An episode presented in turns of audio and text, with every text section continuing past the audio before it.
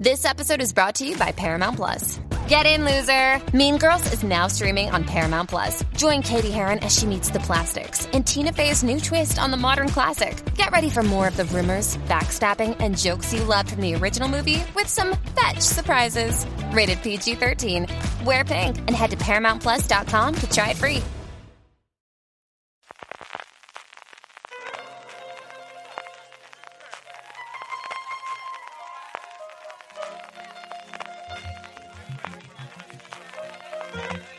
Estás escuchando Fuera de Series con CJ Navas.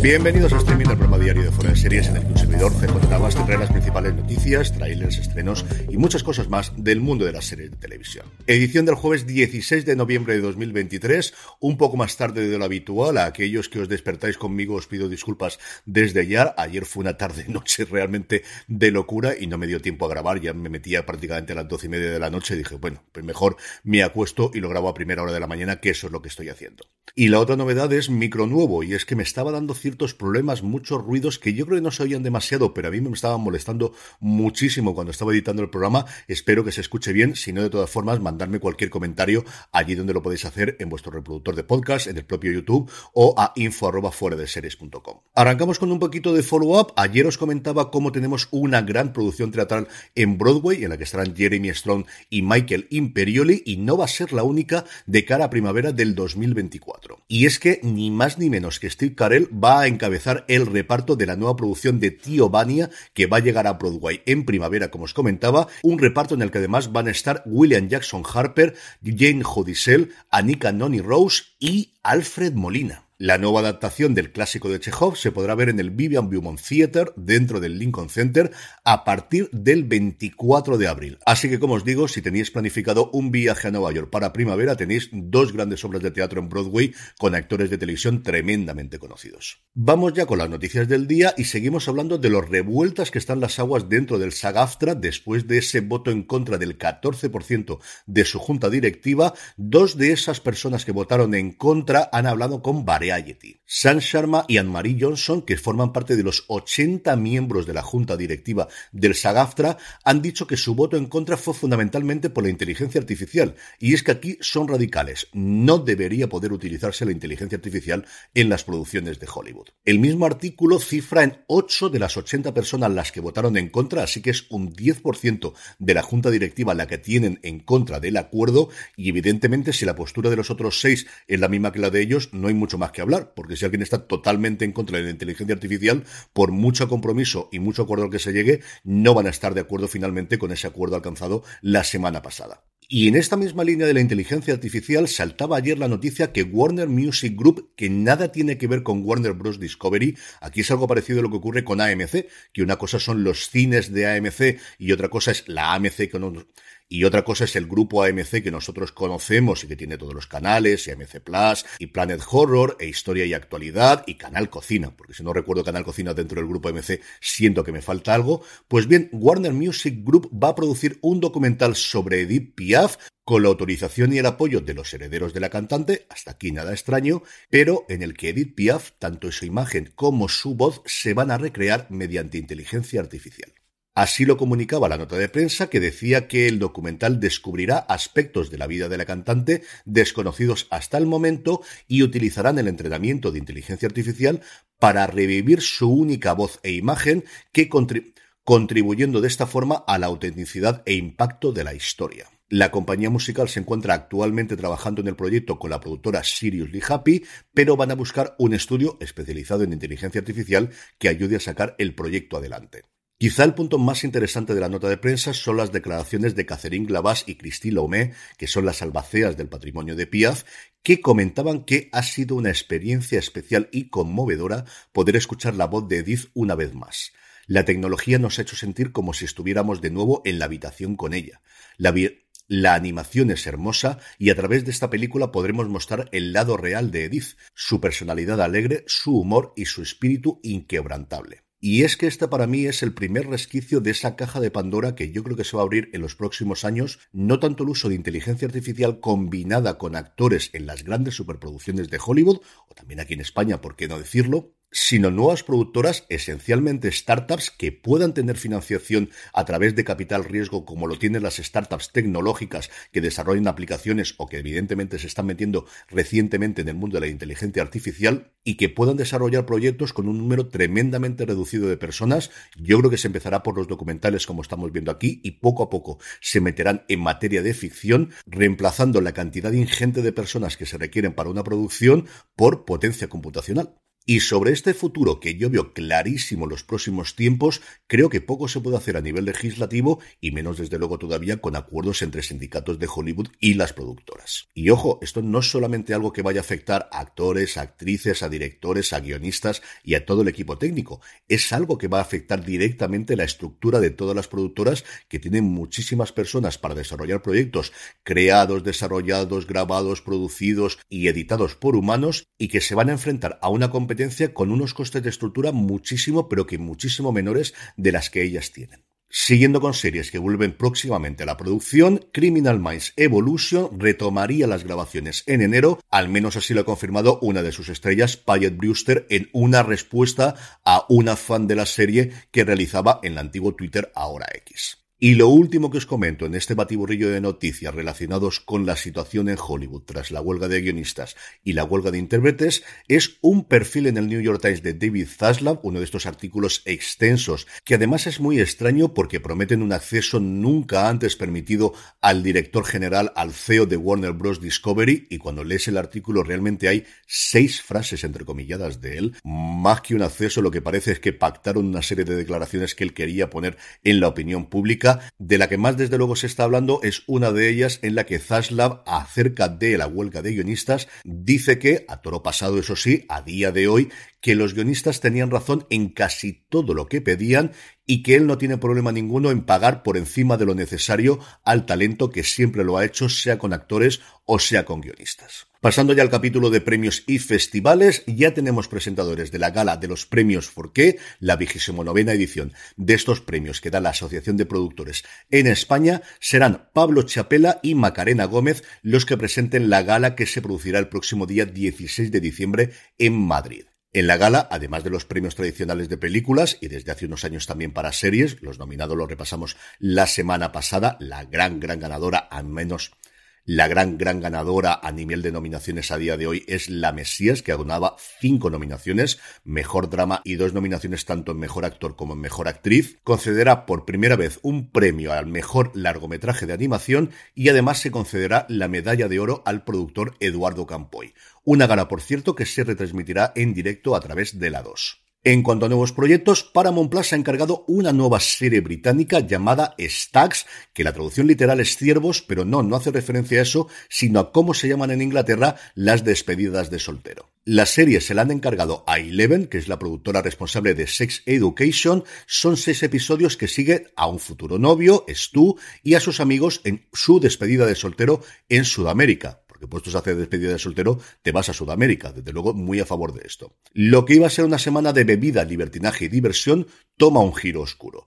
En lugar de abordar un vuelo de regreso a Estados Unidos, Stu y sus amigos acaban siendo enviados a una isla prisión sin ley dirigida por dos hermanos en guerra. Este giro de verdad que yo no me lo esperaba. La serie está creada por Daniel Cullen, que ha trabajado en Breeders, o Bendita Paciencia, como se conoce aquí, la serie que podemos ver en HBO Max, y también en Bad Sisters, o Hermanas hasta la muerte, aunque Apple TV Plus cada vez habla más de ella como Bad Sisters que Hermanas hasta la muerte, y está dirigida por David Kerr. En el capítulo de fichajes, la segunda temporada de Suspect, o como se llamó aquí en España, Caza al culpable, que la tenéis disponible en Movistar Plus, ha fichado a Dominic Cooper, Tamsin Gray y Eddie Marsan, que últimamente están en un montón de producciones, para acompañar a Anna Marie Duff en esta segunda temporada. Si visteis la primera, Anne-Marie Duff era un personaje que aparecía ahí, pero era un personaje secundario en la investigación que hacía un detective del fallecimiento de su hijo.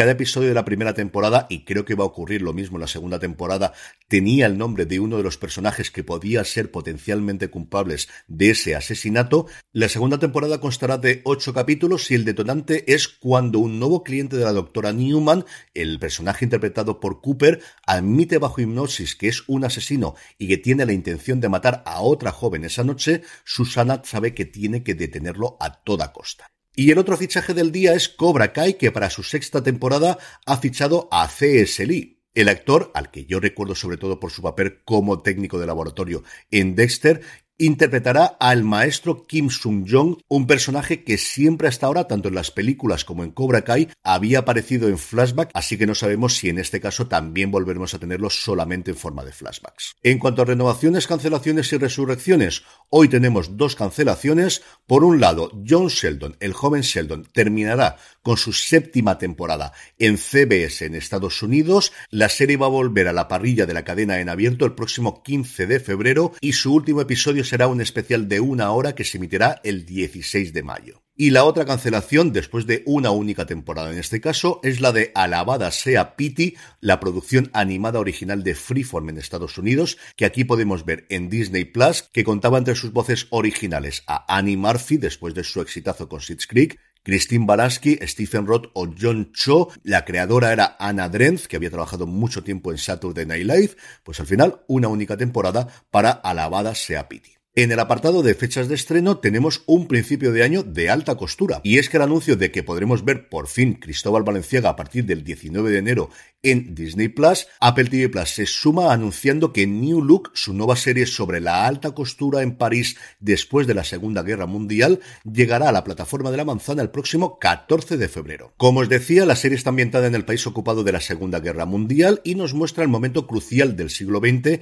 en el que la capital francesa le insufló vida de nuevo al mundo gracias al icono de la moda Christian Dior. Mientras Dior ve crecer su fama con sus ideas innovadoras e icónicas de belleza, el reinado de Coco Chanel como la diseñadora de moda más famosa del mundo peligra. Esta saga de vidas cruzadas sigue las sorprendentes historias de los contemporáneos y rivales de Dior, desde Chanel a Pierre Balmain, pasando por Cristóbal Valenciaga, por supuestísimo, permitiéndonos conocer el taller, los diseños y la ropa del genial diseñador. La serie tiene un elenco, como suele ser habitual en Apple TV Plus, que quita el hipo, Ben Mendelssohn hace de Christian Dior, ni más ni menos que Juliette Binoche de Coco Chanel, Messi Williams, absolutamente irreconocible en las fotos, hasta que no he leído la nota de prensa después de ver la foto no sabía que era ella, hace de Catherine Dior, John Malkovich hace de Lucian Leong, Emily Mortimer, que me ha alegrado muchísimo, es una actriz que a mí me encanta, hace de Elsa Lombardi, la segunda al mando de Coco Chanel, en una serie que está creada por Todd A. Kessler y que va a tener un montón de canciones populares de esa época con versiones actualizadas a cargo de gente como Florence Welch, Nick Cave, Perfume Unius o Lana del Rey.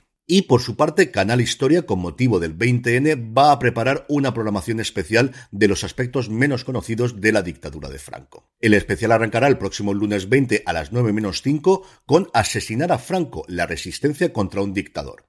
El documental investiga los más de 20 intentos fallidos que hubo durante la dictadura de acabar con la vida de Francisco Franco, mostrando quiénes planearon estos actos, qué motivos tuvieron para intentar el magnicidio y cómo de cerca estuvieron de lograr su objetivo. Lo más interesante posiblemente del documental son las declaraciones de dos de las personas que lo intentaron, Octavio Alberola y Stuart Christie, que revelan sus razones y las circunstancias en torno a sus complots. Y posteriormente a las 10 de la noche, Franco, Toda la Verdad, una serie documental del canal alemán ZDF que detalla los 40 años de dictadura. Y pasamos ya con los trailers y los vídeos del día, que como siempre os digo, si os suscribís de forma absolutamente gratuita a nuestra newsletter, newsletter.fueradeseries.com, los tendréis todos a golpe de un clic o a golpe de un dedo, sin abandonar el franquismo, y es que Movistar Plus ya nos ha permitido tener un avance de su nueva serie documental, Matar al Presidente, sobre el asesinato de Carrero Blanco, que se estrena en la plataforma de Telefónica el próximo 5 de diciembre. Por su parte, Marvel Studios, Disney Plus nos ha permitido ver dos minutitos ya de la segunda temporada de What If, con la vuelta de prácticamente todos los Vengadores. Aquí en la versión animada sí que los tenemos a todos, de Tony Stark para abajo, a todo el mundo. Una serie que, por cierto, se va a estrenar de una forma bastante curiosa, y es que van a emitir desde el próximo 22 de diciembre un episodio al día. Desde el 22 de diciembre hasta el 30 de diciembre tendremos cada día un episodio de What If que si no pasa nada analizaremos, pues ya no sé si el día 31 o bien ya para el año nuevo en Universo Marvel. Y no abandonamos Disney Plus porque la plataforma también ha mostrado un primer vistazo de la segunda temporada de El Encargado, su gran éxito argentino. La segunda temporada llega el 29 de noviembre y yo creo que además después de la buena acogida de Nada, la otra producción que han hecho Mariano con y Gastón Duprat, esta es una serie que puede funcionarle tremendamente bien a la plataforma. En el apartado de estrenos, muchos e importantes en el día de hoy. AMC Plus nos trae la segunda temporada de Dark Winds, una serie que a mí me gusta mucho, muchísimo. HBO Más nos trae la segunda de Julia o de Julia, este biopic alrededor del personaje de Julia Childs, la persona que enseñó a los americanos cocinar cocina francesa. Y por encima de todo, Netflix nos trae los primeros cuatro episodios, la primera parte de la sexta y última temporada de The Crown, de la que desgraciadamente no os puedo contar absolutamente nada porque no la han facilitado a prensa antes de su emisión. Pero no son los únicos estrenos que tenemos hoy, porque por un lado, para los aficionados a Operación Triunfo, hoy se emiten los dos programas especiales sobre el casting antes de la gala cero que seleccionará finalmente a los concursantes ya en directo el próximo lunes a partir de las 10 de la noche, hora peninsular española. El canal Historia y Actualidad del grupo AMC estrena Marvel, icono de la historia, una serie documental en ocho partes una serie documental en ocho partes producida por Vice Media que se remonta a los orígenes de Marvel pero realmente se centra desde la producción inicial de Iron Man hasta el final de la fase 2 del universo cinematográfico y aunque normalmente no hablamos de programas de televisión, no me resisto a comentar este, y es que esta noche en Antena 3, Joaquín, en su programa Joaquín el Novato, va a aprender cómo ser director de series de televisión con Javier Calvo y Javier Ambrosi. Los dos creadores se juntan con él para diseñar un biopic sobre la vida del propio Joaquín y luego tienen una comida distendidas junto y luego tienen una comida distendida que tengo muchas ganas de ver junto a Lola Rodríguez, Ana Rujas, Alex de Lucas y Yolanda Ramos. Todo esto nos llega hoy jueves día 16 y como hacemos todos los jueves repasamos el top 10 de Netflix, pero antes una pequeña pausa. Estamos ya de vuelta, revolución absoluta y total en el top 10 de Netflix. Esta semana solamente cuatro series que se mantengan con respecto a la semana pasada, seis novedades tenemos en el top 10. En el puesto número 10, la serie más longeva actualmente en el top 10 de series de Netflix en España, Lupin, su tercera parte, seis semanas llevan el ranking. En el 9, la primera novedad, el caso Betancourt, el escándalo de la mujer más rica del mundo. Y en el 8, otra novedad, Ferry, la serie, la serie. No, no es que me haya trabado, es que oficialmente se llama así. Ferry, la serie, la serie. En el 7, cuatro semanas en la lista, séptima temporada de Élite. En el 6, también cuatro semanas, Cadáveres. Y a partir de aquí, novedades hasta el puesto número 3. En el 5 tenemos la tercera temporada del Sastre. En el 4, Crims, el especial del crimen de la Guardia Urbana, no, no era suficiente con ver el cuerpo en llamas. La gente quería ver la realidad y esta reposición de Crims, esta reposición alrededor del crimen de la Guardia Urbana, se coloca directamente en el puesto número 4 de Netflix y en el 3 la primera temporada de Cristo y Rey. En el 2, cayendo un puesto con respecto a su debut la semana pasada, La luz que no puedes ver, que le zumbarían las críticas, pero desde luego la gente sí tiene muchas ganas de verla, y en el 1, como diría el clásico, tú y yo lo sabíamos, sálvese quien pueda. Y terminamos como siempre con la buena noticia del día. Estamos en ese punto del año en el que ya empiezan a prepararse, sin no publicarse, al menos prepararse el top 10 de las mejores series, interpretaciones y también, ahora que ya empezamos a tener número, de las cosas más vistas del año. Y precisamente en este contexto, Variety sacaba una noticia diciendo que Nowhere, la película protagonizada por Ana del Castillo, es el film en habla no inglesa más visto de Netflix a nivel mundial de este 2023. Casi 78 millones de espectadores, más de 140 millones de horas vistas. Aquí es muy fácil, con las películas es muy fácil hacer los cálculos.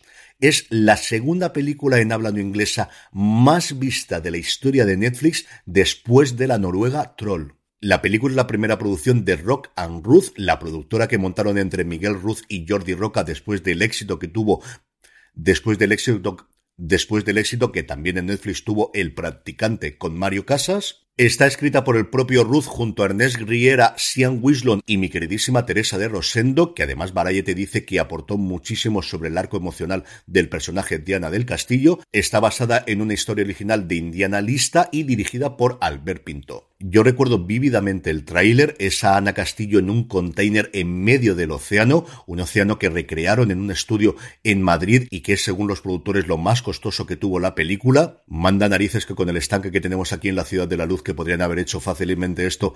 En fin, estas cosas que tiene la Ciudad de la Luz, a ver si nos ponemos ya las piras rápidamente. Y como yo creo que mucha gente después de ver eso, no tanto el tráiler, sino cuando salta Netflix y de repente se te pone a reproducir automáticamente, le han dado una oportunidad. Y como os digo, no una oportunidad, es que es la película más vista del año de habla no inglesa y la segunda más vista de la plataforma en toda su historia.